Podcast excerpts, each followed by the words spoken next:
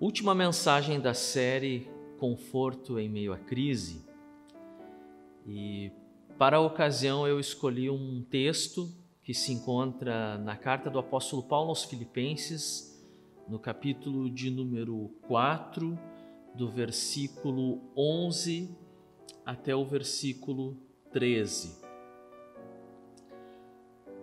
Que nos diz assim a palavra do Senhor: não estou dizendo, não estou dizendo isso porque esteja necessitado, pois aprendi a adaptar-me a toda e qualquer circunstância. Sei o que é passar necessidade e sei o que é ter fartura. Aprendi o segredo de viver contente em toda e qualquer situação, seja bem alimentado, seja com fome, tendo muito ou passando necessidade tudo posso naquele que me fortalece. É bem provável que você já tenha ouvido o finalzinho de, desse texto que eu acabei de ler, o versículo de número 13, que diz: Tudo posso naquele que me fortalece. E talvez, assim como eu, um dia você entendeu esse versículo errado ou te ensinaram esse versículo errado. Normalmente nós usamos ou usávamos eu especialmente, este texto como um amuleto da sorte. Quando você desejava muito conseguir alguma coisa ou conquistar algo, você dizia no seu coração ou até mesmo verbalizava: Tudo posso naquele que me fortalece. Como se essa fosse a receita mágica para que alguma coisa na vida desse certo. Muitas pessoas olham para um carro que desejam comprar mas que ainda não têm condições de adquiri-lo, mas pensam: um dia eu vou conseguir esse carro porque tudo posso naquele que me fortalece. Outros, quem sabe, usem este versículo para realizar o sonho da casa própria ou uh, passar em um concurso ou no vestibular, enfim, são tantas as possibilidades que nós podemos usar este versículo com esta finalidade. Mas quando nós olhamos para a Bíblia, especialmente o contexto aqui, nós vamos ver que não é nada disso.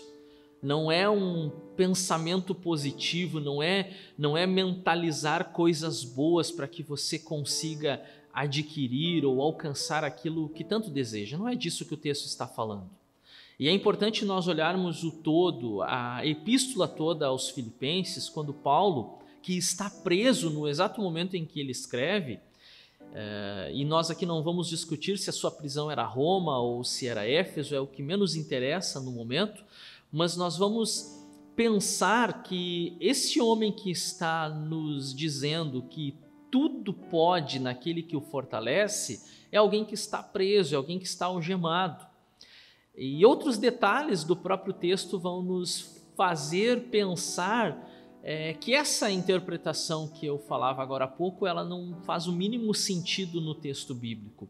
Esse, esse texto que ah, nós estamos com ele aberto, a carta do apóstolo Paulo aos Filipenses, ele é um texto que fala sobre morte, ele fala sobre abnegação, ele fala sobre sofrimento, ele fala sobre doença de um amigo particular de Paulo que quase morre de uma enfermidade, ele fala sobre necessidade. Então, não tem absolutamente nada a ver com essa ideia de que se nós dissermos tudo posso naquele que me fortalece, nós vamos poder tudo o que nós queremos. Agora, quando nós olhamos para o contexto daquilo que acabamos de ler, em que Paulo está dizendo que ele já aprendeu a lidar com toda e qualquer situação. Ele já teve fartura e ele já teve escassez, ele conseguiu se adaptar a qualquer situação. E aí ele conclui esta ideia dizendo: Tudo posso naquele que me fortalece. Ou seja, com Jesus, que é aquele que me fortalece, eu posso passar por situações difíceis, eu posso estar em momentos agradáveis e eu também posso estar em momentos não tão agradáveis, não tão confortáveis, mas eu tenho essa certeza de alguém que me fortalece. Nós vamos olhar um pouco panoramicamente esta carta, nós vamos ver os seus quatro capítulos é um texto consideravelmente curto, mas ao mesmo tempo rico e cheio de coisas tão importantes para nós. Hoje eu quero refletir com você sobre este tema. Tudo posso naquele que me fortalece. E eu quero começar imediatamente, então, no capítulo de número 1, e, e, seria interessante que você estivesse com a sua Bíblia em mãos, seja ela uma Bíblia impressa, como a minha, seja no seu celular, seja em outro meio digital, enfim, tanto faz, mas que você pudesse acompanhar os textos da leitura que vamos fazer a seguir, ou das leituras que vamos fazer a seguir. No capítulo de número 1, é, nós temos do versículo 12 até o versículo 14 a seguinte passagem: Quero que saibam, irmãos, que aquilo que me aconteceu tem, ao contrário, servido para o progresso do Evangelho. Como resultado, tornou-se evidente a toda a guarda do palácio e a todos os demais que estou na prisão por causa de Cristo. E os irmãos, em sua maioria, motivados no Senhor pela minha prisão, estão anunciando a palavra com maior determinação e destemor. Eu quero começar então dizendo para vocês que eu posso ver o lado bom da crise. Eu posso sim ver o lado bom da crise.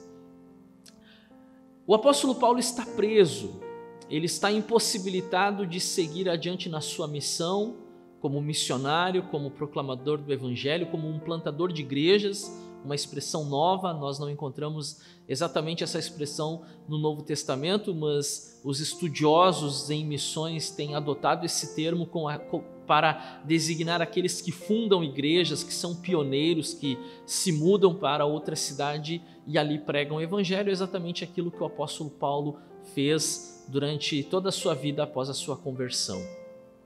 Ele está preso e talvez qualquer um de nós estivesse nesse momento frustrado porque deu tudo errado. Olha, Deus me chamou, Deus me vocacionou, mas eu estou agora impedido, impossibilitado de fazer aquilo para o qual fui chamado, estou preso, estou algemado. Mas Paulo consegue enxergar aqui também a ação de Deus.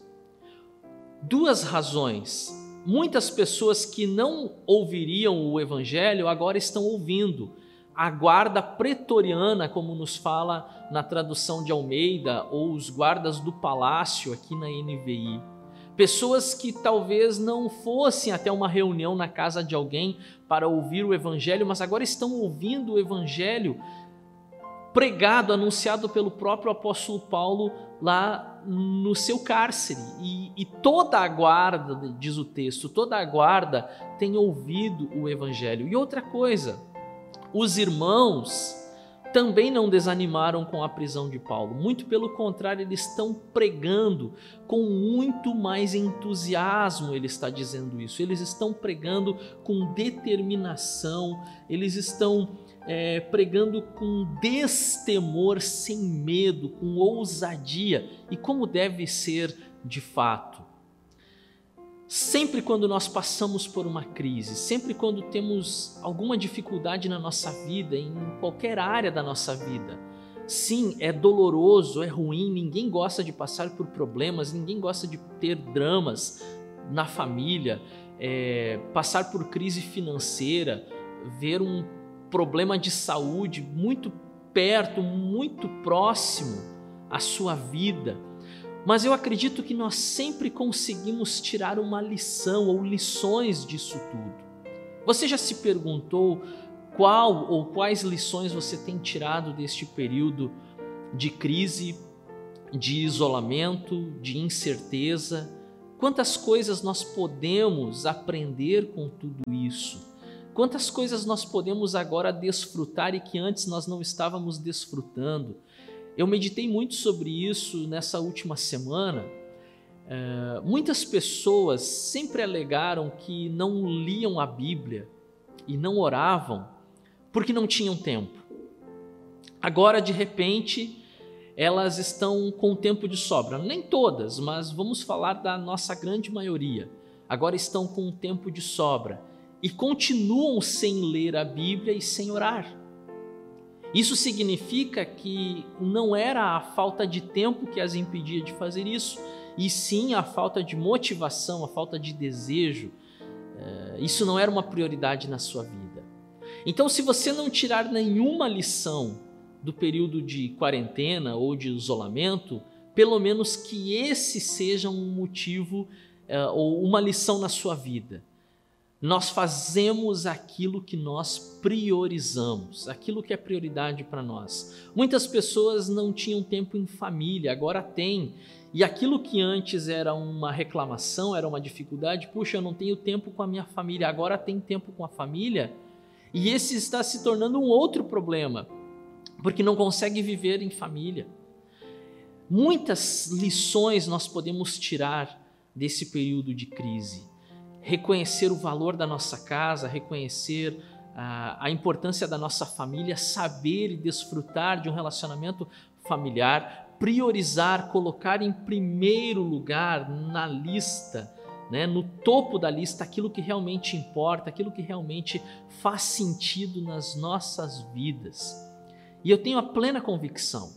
É, isso não é uma coisa do tipo, ah, foi uma revelação ou foi um anjo que me falou. É, eu sou muito cuidadoso com essas questões, mas Deus tem plantado uma certeza, uma convicção no meu coração nesses últimos dias. Nós estamos hoje sem nos reunir como igreja num espaço de culto, estamos vivendo como igreja nas nossas casas, nos nossos lares. E que bom que nós estamos descobrindo que isso é possível Quantos pais não abrem a Bíblia com seus filhos em casa? Quantos casais não se unem em oração em sua casa e agora estão começando a descobrir a importância e o valor disso? Mas eu tenho certeza que quando nós pudermos voltar a nos reunir como igreja, na congregação, no culto de celebração, de adoração a Cristo, eu tenho certeza que isso terá um sabor todo especial nas nossas vidas. Muitas vezes nós deixamos de ir ao culto por uma razão sem importância, uh, o clima, a chuva, uh, estou cansado, estou com sono, qualquer motivo é uma desculpa para não ir à congregação, não se reunir com os irmãos no dia de culto, no dia de louvar a Deus. E agora nós estamos sentindo falta dessa reunião e eu tenho certeza que quando as portas das igrejas estiverem abertas novamente e que nós pudermos cultuar sem restrição, nós vamos valorizar ainda mais aquilo que nós tínhamos e que não dávamos valor. Tudo posso naquele que me fortalece. Posso ver o lado bom da crise. E eu posso também descobrir o meu propósito na vida eu posso descobrir o meu propósito na vida. Você já se perguntou, olha que, que coisa filosófica, qual é o sentido da vida, qual é o propósito da minha vida, por que, que eu ainda estou vivo? Eu quero que você acompanhe comigo também no capítulo de número 1, dos versículos 21 até o 25, quando Paulo escreve o seguinte: Porque para mim o viver é Cristo e o morrer é lucro. Caso continue vivendo no corpo, terei fruto do meu trabalho e já não serei, ou melhor, e já não sei o que escolher. Estou pressionado dos dois lados. Desejo partir e estar com Cristo, o que é muito melhor. Contudo, é mais necessário, por causa de vocês, que eu permaneça no corpo. Convencido disso, sei que vou permanecer e continuar com todos vocês para o seu progresso e alegria na fé. Aqui nesse texto nós temos uh, uma verdade bíblica cristã, neotestamentária.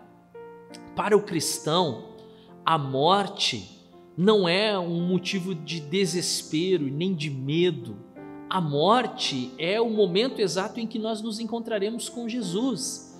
E o apóstolo Paulo, convicto disso no seu coração, ele diz: morrer é lucro, viver é Cristo, porém morrer é lucro. Todo cristão firmado, alicerçado em Jesus, ele sabe no fundo do seu coração que ele não está desamparado após a morte, ele estará, muito pelo contrário, consolado nas, nos braços de Jesus. E o que Paulo está dizendo que isso é infinitamente melhor, é muito melhor do que qualquer prazer e qualquer deleite dessa vida, estar com Cristo é muito melhor. Agora, Paulo também está dizendo que ele está se sentindo dividido, porque ao mesmo tempo que ele quer estar com Jesus, e um cristão deve querer estar com Jesus, deve desejar a volta de Jesus ou a sua partida para estar com Jesus. Ao mesmo tempo que ele quer estar com Jesus, ele também quer ficar mais um tempo aqui, neste mundo, nesta terra. Mas por qual razão? Qual é a sua motivação em querer continuar vivo? E aí ele diz, então, é, no finalzinho do trecho que nós lemos, que ele vai permanecer e continuar com todos os irmãos, ou com todos vocês, como diz aqui, para o seu progresso e alegria na fé, ou seja, ele não vai ficar vivo, não deseja estar vivo apenas por viver. Há um propósito nisso e ele quer viver esse propósito na sua vida. Óbvio que, ao mesmo tempo que nós devemos desejar estar com Cristo, o que é a essência do cristianismo, nós também queremos ficar um bom tempo ainda vivos. Ninguém quer ter uma morte precoce. Nós queremos viver aí uns bons 80 e 90 anos, mas nós queremos que esses anos sejam, sejam anos de muita saúde, com lucidez, para que desfrutemos mais tempo ao lado das pessoas que nós amamos, nossos filhos, netos, bisnetos, amigos, familiares. Nós não queremos partir logo, mas nós queremos ficar um pouco mais. Agora nós precisamos nos perguntar por que queremos ficar. Por que, que nós desejamos a vida? Por que desejamos permanecer vivos?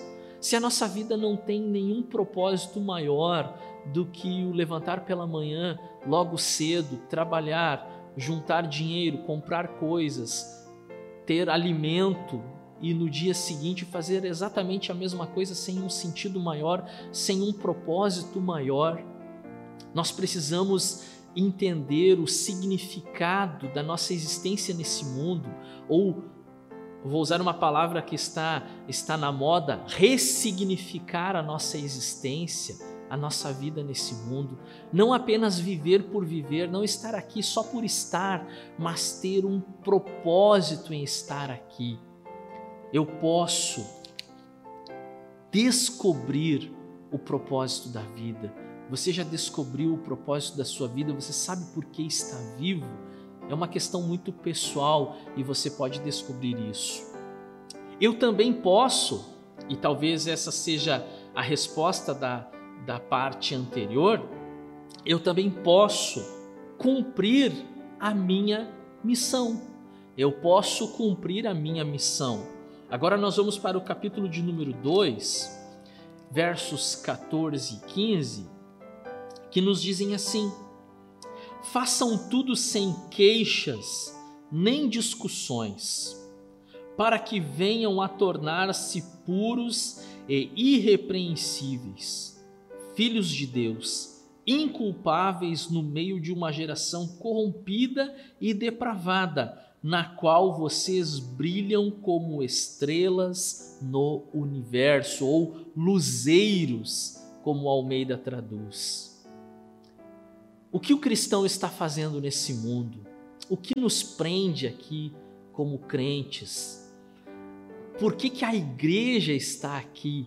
Por que, que a igreja ainda permanece aqui? Nós olhamos para as Escrituras e nós sabemos que Jesus vai arrebatar a sua igreja, nós seremos arrebatados com ele nos ares. O nosso lugar não é aqui, ok? Nós sabemos, mas por que, que nós estamos aqui? Talvez para muitas pessoas não haja propósito nenhum em estar aqui, como eu estava falando agora há pouco, mas para quem é discípulo de Jesus, para quem está em Cristo, A vida nesse mundo é uma vida em missão. Nós não conseguimos nos separar da nossa missão de viver como luz do mundo e sal da terra, como Jesus disse. Não existe. Ah, eu, eu, eu quero ser um cristão, mas eu não quero exercer e nem ter nenhuma missão nesse mundo. Desculpa, então você não é um cristão. Porque essas coisas elas não podem se separar. O ser discípulo de Jesus, o ser cristão, o ser testemunha, como nós vamos ler em Atos dos Apóstolos, em outras passagens, o ser testemunha dessa verdade e não viver isso, e não cumprir isso é impossível. Qual é a sua missão como cristão? É fazer a diferença no mundo em que você está. Até quando Jesus quiser, nós não sabemos até quando estaremos aqui, mas enquanto estivermos aqui, nós precisamos cumprir a nossa missão. E como Paulo está escrevendo, a nossa missão ela não é algo fácil. No meio de um mundo cheio de coisas ruins, de uma geração corrompida e depravada, é o que nós enxergamos à nossa volta o tempo todo. Uma geração corrompida e depravada. Mas nós, nós não nos amoldamos, nós não nos adaptamos a isso, nós não nos encaixamos a isso. Aquilo que Paulo escreve aos Romanos no capítulo 12, né? não nos amoldeis com este mundo, com este século, a nossa vida é, ela não ela não combina com isso, porque nós fazemos a diferença e precisamos fazer a diferença. Nós somos a luz entre as trevas, a luz na escuridão. Aqui está a nossa missão. No dia a dia, não é dentro da igreja. Né? Olha, olha que conflito que nós estamos vivendo agora, porque muitos cristãos acharam que a sua vida como cristão ela só existia dentro da igreja. Só que agora nós estamos impossibilitados de nos reunir. E como que fica a vida de um cristão sem ir à igreja?